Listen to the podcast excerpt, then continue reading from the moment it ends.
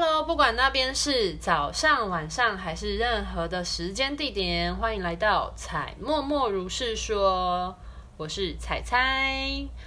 上一集，上一集答应大家的要来分享我的灵性考验的心路历程。对，其实之前就好像有曾经提过，但是嗯，就有一阵子在偷懒，所以都没有录 Podcast。好，然后，所以我现在就是，如果有灵感的话，我就会马上录下一集，好好的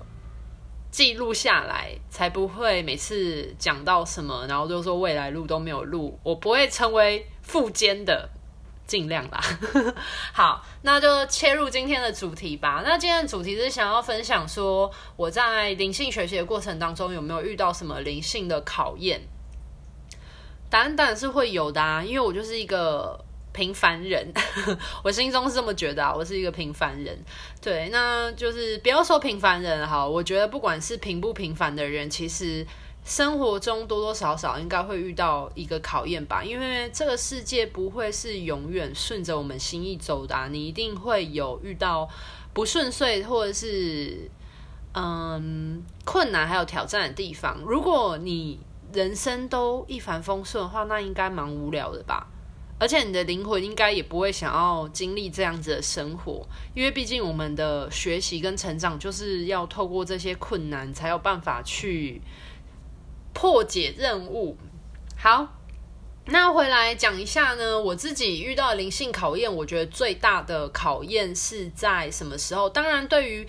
灵性能力的。呃，自我怀疑的部分是，其实是一定都会有的，对啊，那。呃，我先讲这个部分好了，然后下一个第二个部分我就来讲一下，说我也有曾经发生过关于对天使的信任的灵性考验。好，那第一个部分我们就来讲说关于自己的灵性能力的部分，因为其实我在做天使灵气疗愈的时候，在自我疗愈或者是等等的，其实我一直都很知道我的灵魂的很大一个挑战来自于相信自己。只要我相信自己的时候，基本上没有什么我做不到的事情，就是我。的那个自我相信的那个能力，其实就会能够让我就是杀敌八方。这样这样讲好像很有攻击性诶，应该是说就是会坚强我的意志力，让我想要做什么都可以好好完成啊，心想事成，加速我的显化能力。但是我的内在设定就是这是我的考验嘛，所以不管我做的再好，其实我还是会很容易会有自我怀疑的情况。那特别是，就即便我可能在服务的过程当中，我收到了来自于天使的讯息，我还是会很容易怀疑说，这真的是天使传递给我的讯息吗？还是这是我自己想象的？我相信，呃，不管是做动物沟通，还有很多的，就是灵性工作者，这都是会经历的部分吧。那有时候明明就接收到了一些讯息，或者自己的第六感，可是却。会很常去质疑他，这是我在早期的时候还蛮容易发生的。那当然，现阶段就是也越来越有去克服这部分，也会对自己的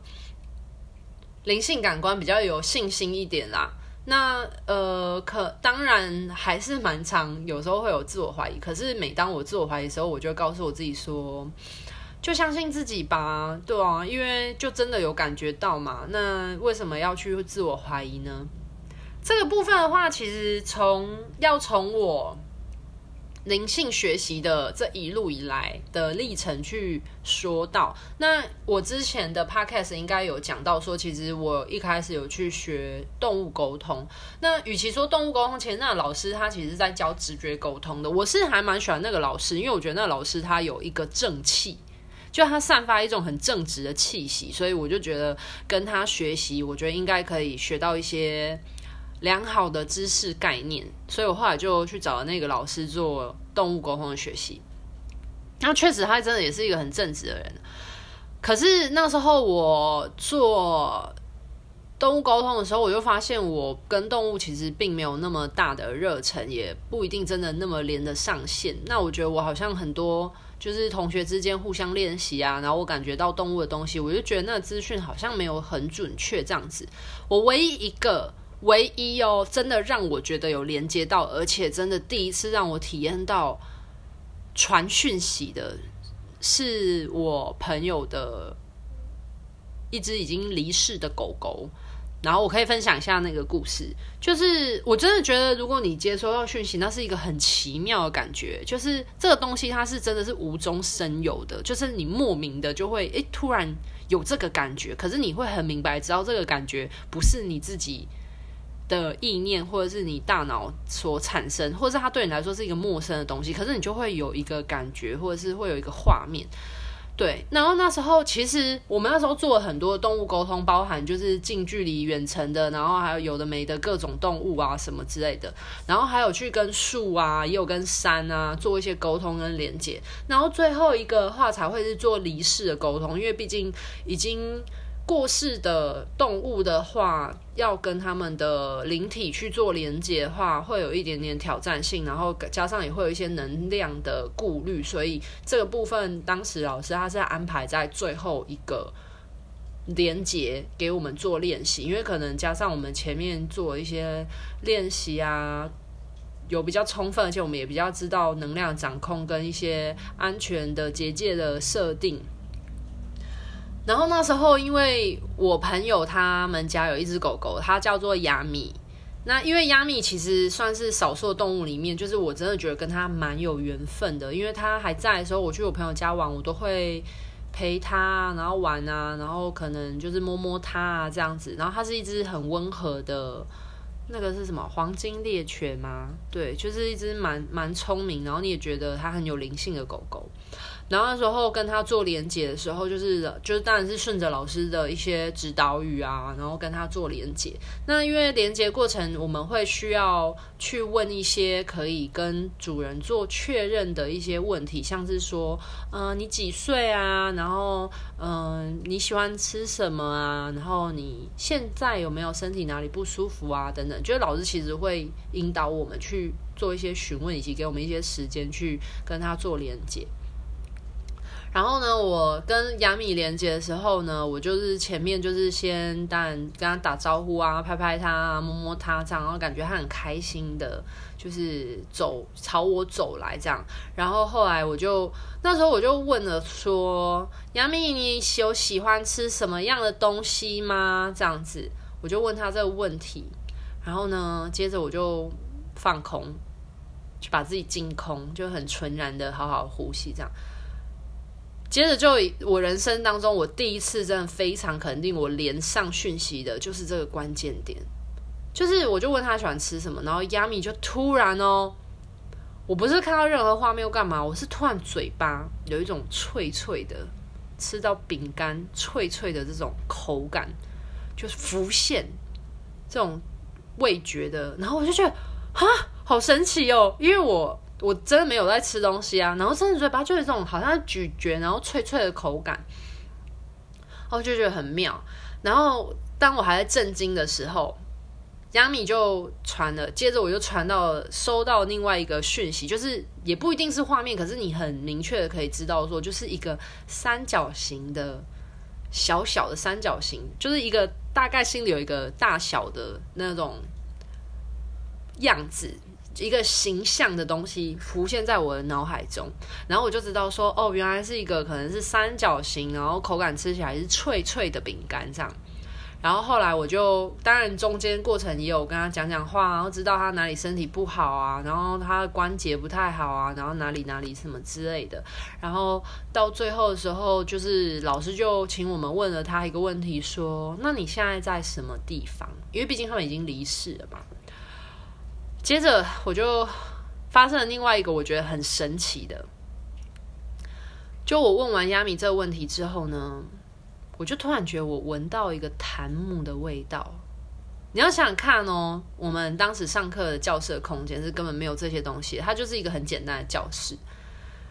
就突然闻到一个檀木的香气飘来，我就觉得超神奇，我当下真的觉得超奇异。然后我就问他说。那你在那个地方开心吗？我就觉得他那个整体的给我传给我的能量的感觉是很很安静、很平和，然后很喜悦的。然后我亚亚米就很开心的这样就跑步啊，然后绕圈圈这样子。然后我就觉得，然后就差不多要送他离开了这样子。然后我就送他离开，然后我就感觉亚米是开心，他在的那个地方是快乐的这样。然后后来我就。有跟老师说，那个老师在我们最后问他，就是他现在在哪里的时候，然后我说闻到一个檀香的味道，然后老师就说，哦，那不错啊，那代表他去了一个还不错的地方。然后老师就有就是稍微讲一下说，如果你问他在什么地方，然后通常有怎样怎样的，他说有那种青草味或者是有檀香的味道。或是木头的味道，基本上都是他现在住所处的地方还蛮不错，有可能是在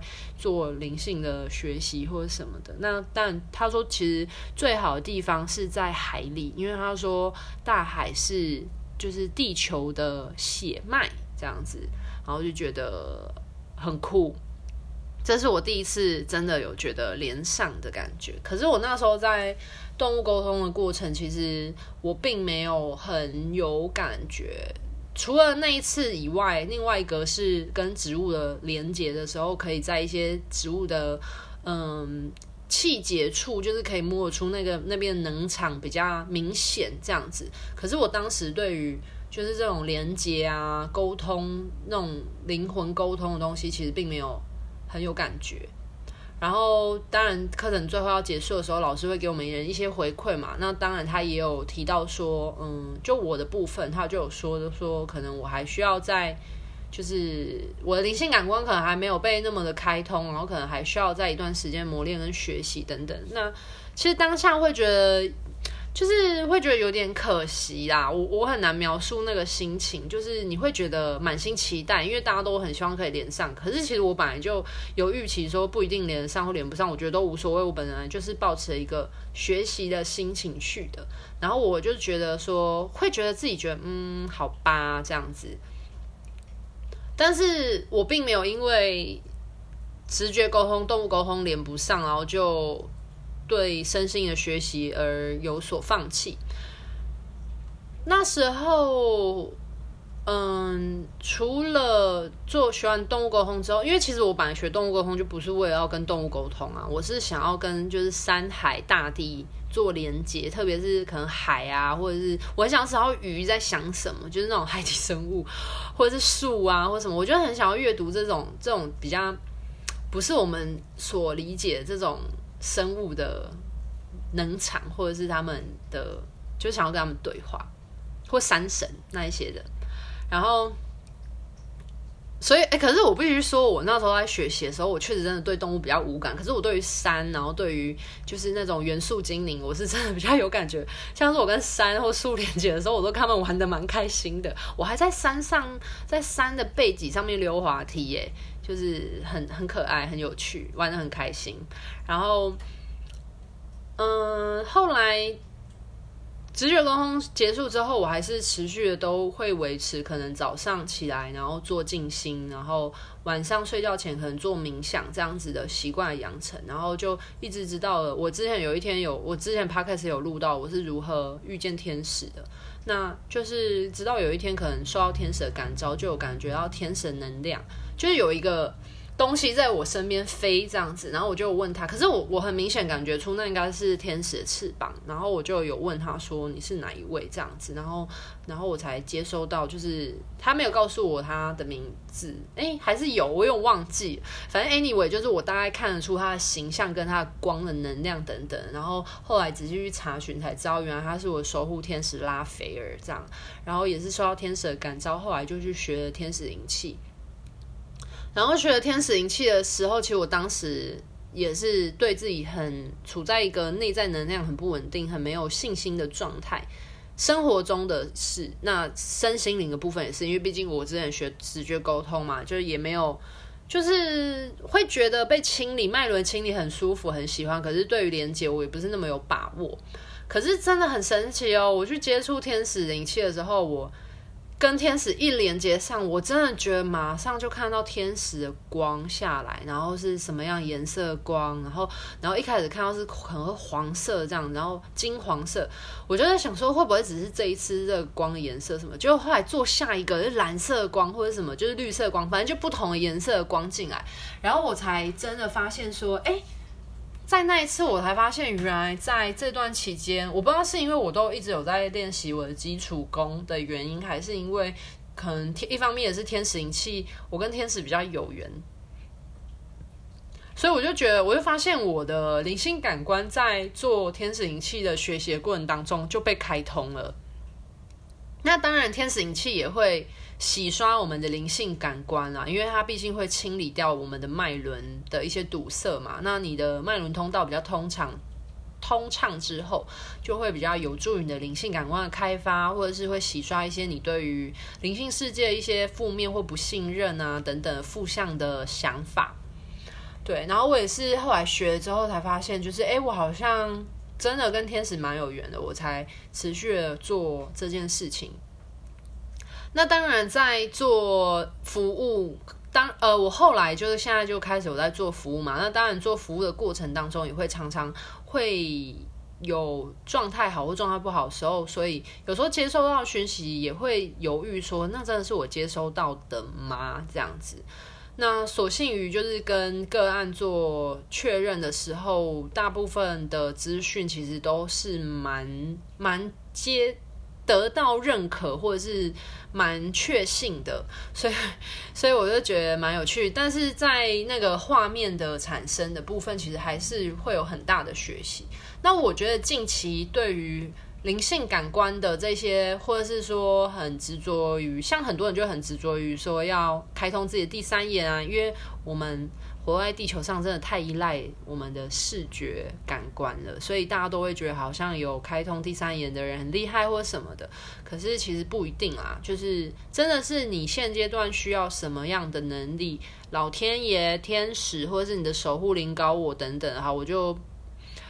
就不一概述了，反正你你现阶段该需要什么，其实其实老天爷自有安排，他就会给你什么了。那我就一直做灵性服务，但加上疫情的原因，就是拉斐尔叫我请我出来做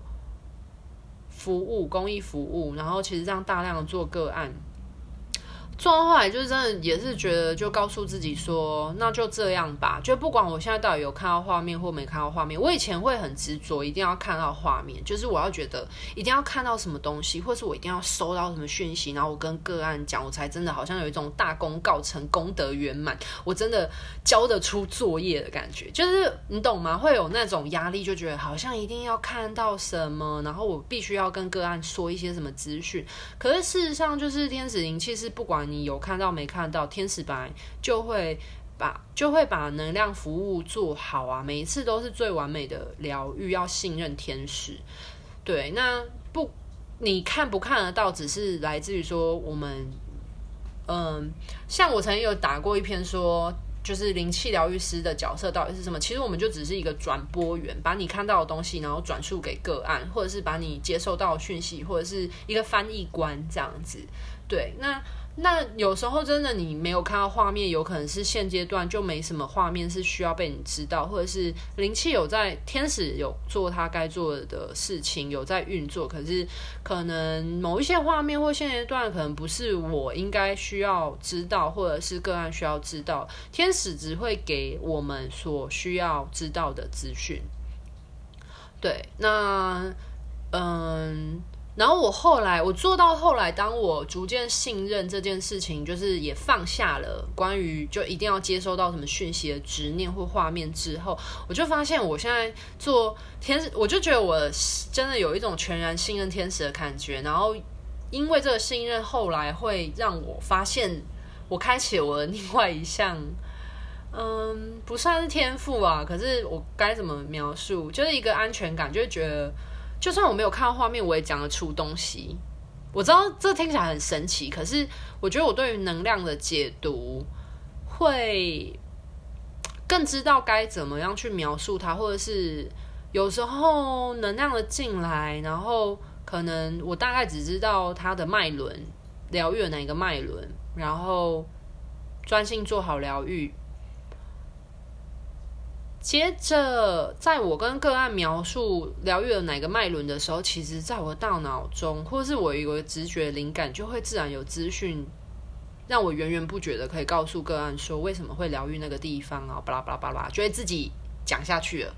对，然后我就觉得还蛮开心的，然后也觉得很神奇，然后而且我后来又发现，就是很多时候也不一定是资讯很多才是真的有做好疗愈啊。就是有时候可能个案很简单的，就是他只是想要来做能量补充，或是就很简单有一些意识的清理。因为每个人所面临到的灵魂议题，或是现阶段所面临的挑战，本来就不一样啦。反正我最近就觉得我自己对于灵性感官好像升华到了另外一个境界，就是就是不会去依赖这些什么灵视力或者是一些种种有的没的，就是会真的很自然的觉得，反正天使给我什么资讯我就讲吧。然后有什么样的东西，我就描述我感觉到的或看到，然后自然而然，当我在讲那件事情的时候，就会有开始有一些资讯啪啦啪啪就是进来，然后很自然而然，我就会去跟个案做描述了。对，然后这就是我自己面对于灵性考验的其中一个部分吧，关于自己能力的，还有跟。就是接收讯息、天线能力的考验啊，我觉得这也是真的是一个模考，对啊，每个不管是动物公司或者是做灵性相关的人，应该都会遇到相关的。好，那第二个想要跟大家分享的是，会提到关于天使的这个部分，因为上一集有跟大家提到巴夏，对不对？就是讲到那个外星人传讯的东西，然后我加入一些相关，可能有一些身心的社团。然后其实现在身心的资讯是一个非常爆炸时代，但大家要学会去筛选资讯，因为真的很重要。然后，呃，如果是对于身心灵有接触的人，应该会比较知道说，曾经有那个 YouTube 上面流传那个。什么在破解什么身心灵的东西，然后就是一个什么什么蛋的，我就不讲了。反正就是有有一个 YouTuber，然后他就是在讲说什么很就是什么什么东西，然后怎样怎样什么，然后很危险。然后他也有曾经讲过灵气的东西。然后那时候我看到的时候，就会觉得会造成我很多对于我现在在学习跟在嗯走在磨练的道路上的这个。天使灵气的服务有很大的存疑，因为它上面不止它啦，其实也我觉得应该这一类的讯息都很多，就是在讲说什么什么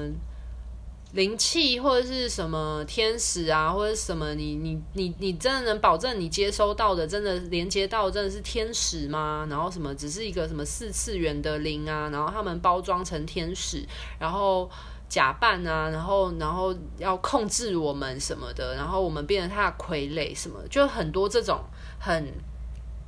就是你听起来觉得好像好像觉得哈，我们真的在连接什么，然后他就说什么什么怎样怎样的情况都是在教你做通灵啊，然后你通的灵真的是真的是好的灵吗？还是你觉得你只是被控制了什么的？然后他还有跟另外一个就是体系的东西有做。做两个人的合作相辅相成，然后然后就说什么线上很多 YouTuber，然后说什么自己觉醒了，然后什么开通，然后教一些什么身心灵的分享啊，都是被这些什么很庞大的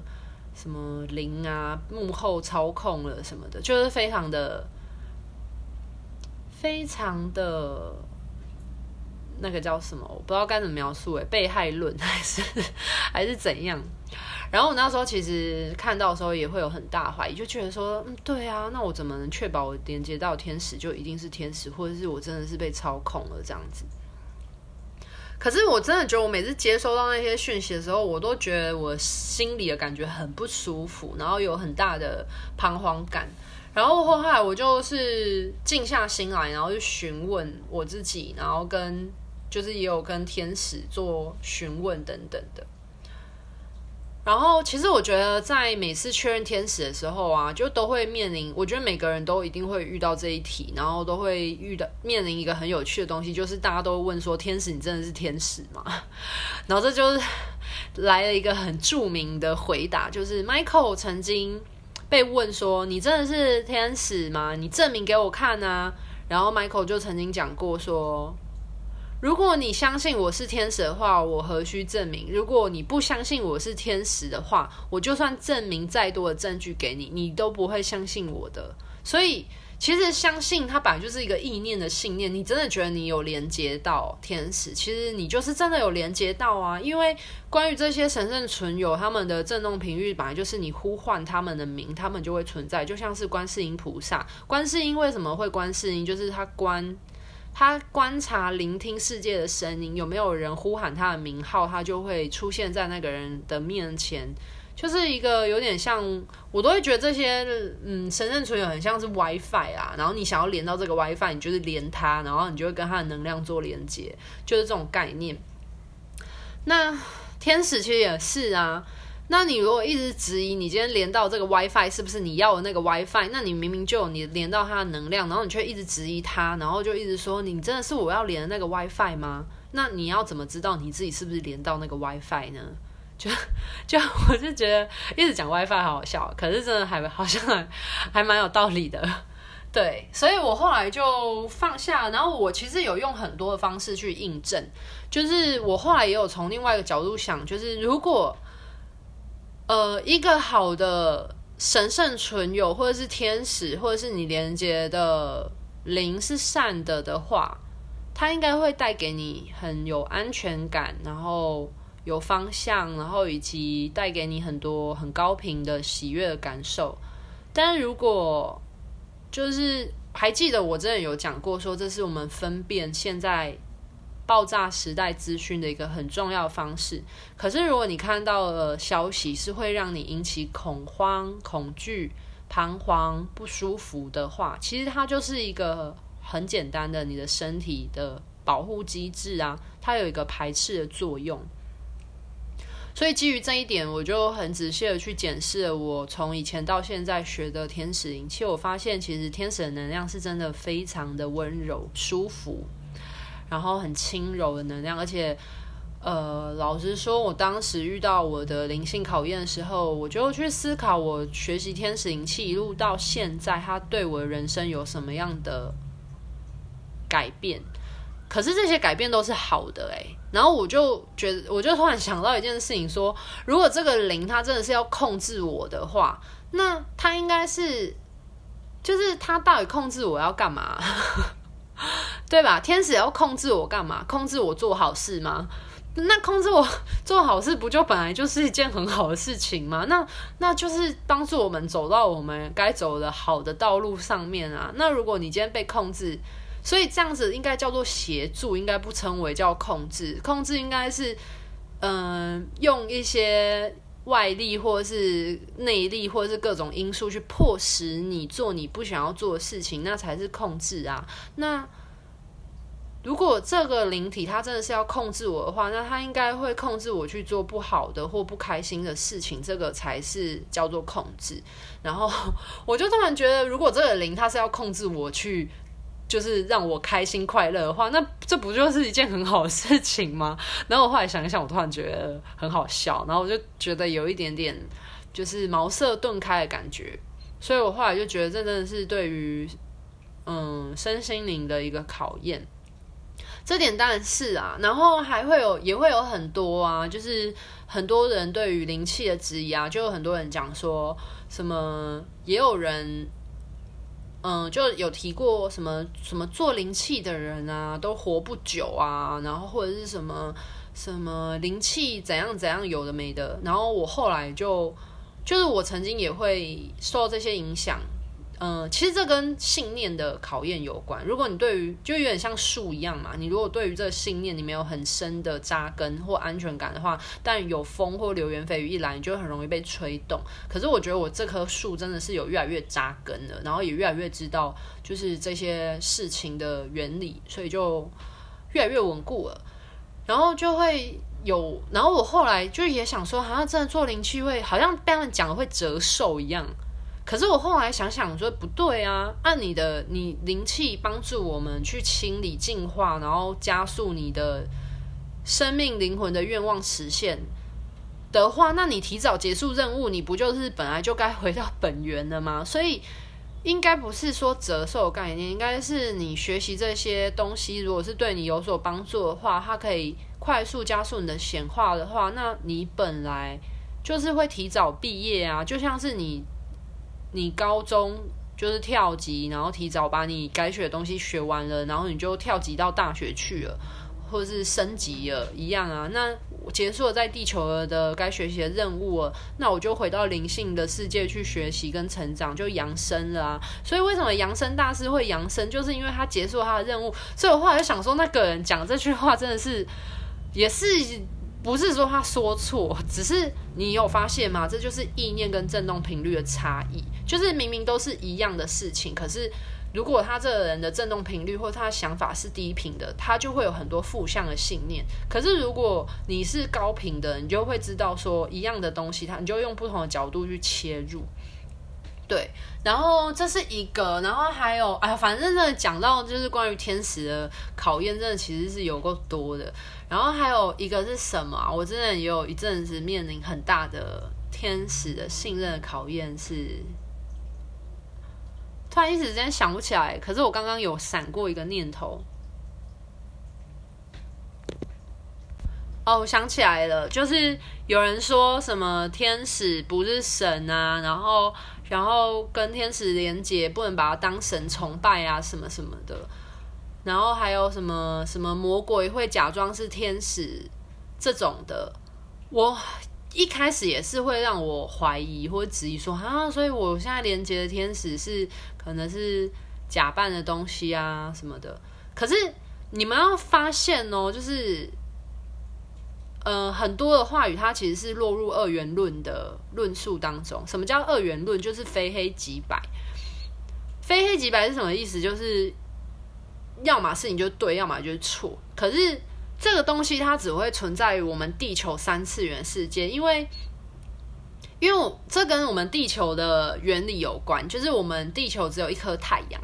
就是跟我们的宇宙观有关系。那我们只有一颗太阳，所以我们就会有白天黑夜这种差别，所以它就会造成我们对于这世界的世界观跟宇宙观是只有这两个分别，就会很容易落入二元论当中。可是其实，在很多宇宙的世界里面，像之前巴夏有讲过，在某一些外星人的。呃，星球来说，他们可能有两颗太阳，所以他们可能会有就是不同的白昼黑夜的现象。他们的一天不止会出现一颗太阳，他们也会有两颗太阳存在的情况。然后，所以他们的呃世界观就比较不会落入这种二元论的情况。那其实，那这就是为什么我们来到地球会有二元论，其实就跟我们要学习的是有关的，因为因为我们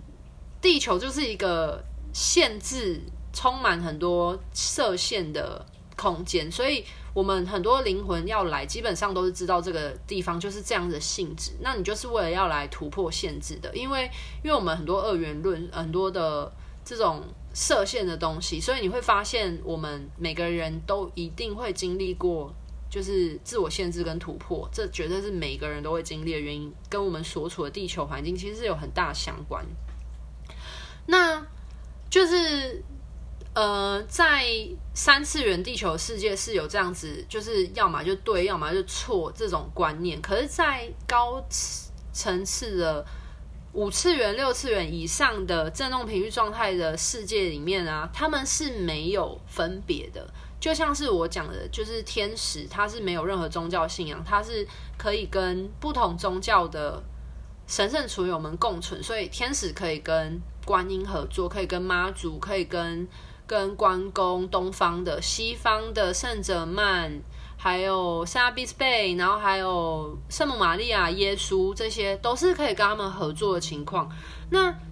在神圣存有们世界，他们都是好朋友，他们不会有这种二元对立或宗教信仰。你是佛教，你是基督教，你是什么教的神？就只为什么教的信你的人服务，他们不会有这种想法跟信念，因为他们是很高频的，高频的世界就只会有喜悦、快乐、爱这些东西。那因为地球是一个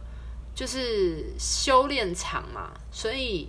它不全然都是高频的，那也会有很多低频的能量啊，然后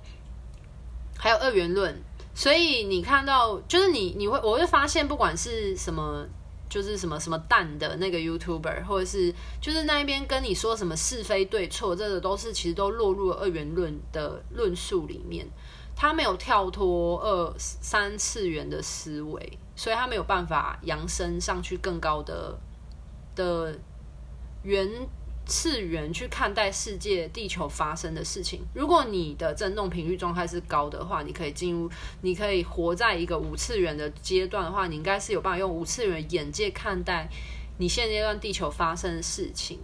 对，那就是会说天使不是天使，是魔鬼的假扮，这种也是很掉入就是二元论的情况之下，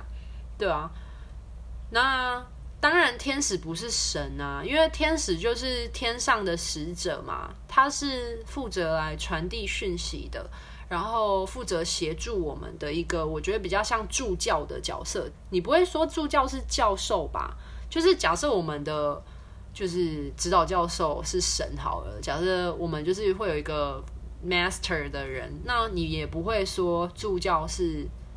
教授啊。就是它其实就是一个比较辅助的状态，只是它跟我们很像是很平易近人、亲切的朋友，或者是一个良师益友的情况。他们是非常有爱的，然后他可以给我们很多的协助、指引等等的，所以。嗯，其实我也是面临了蛮多跟天使有关的一些考验跟信心的考验，就是这种概念有点像是你听到一些你跟你朋友之间的流言蜚语，然后你要不要选择去相信这个朋友，这就是你们两个之间友情的信任考验，其实就是这个样子，对啊，然后这是我这几年下来比较遇到的一些身心灵的。磨冲撞跟学习的磨合期吧，然后以及我跟天使之间的一些考验。不过我很开心，我都走过来了，而且我对于现阶段对于天使也是充满着信心，就很稳定啊，然后知道自己在干嘛。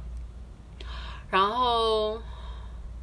在服务的时候也是啊，对于自己的能量状态，然后天使，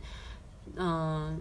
因为缘分等等等因素，然后就是把什么样的个案呢，然后带到我的面前，然后让我去协助他做疗愈。我相信这都是天使的自由的安排，那也是我跟个案之间的灵魂的约定，所以他们才会来到我面前被我服务。所以我都很谢谢那一些就是被我服务的人，然后让我们可以互相学习。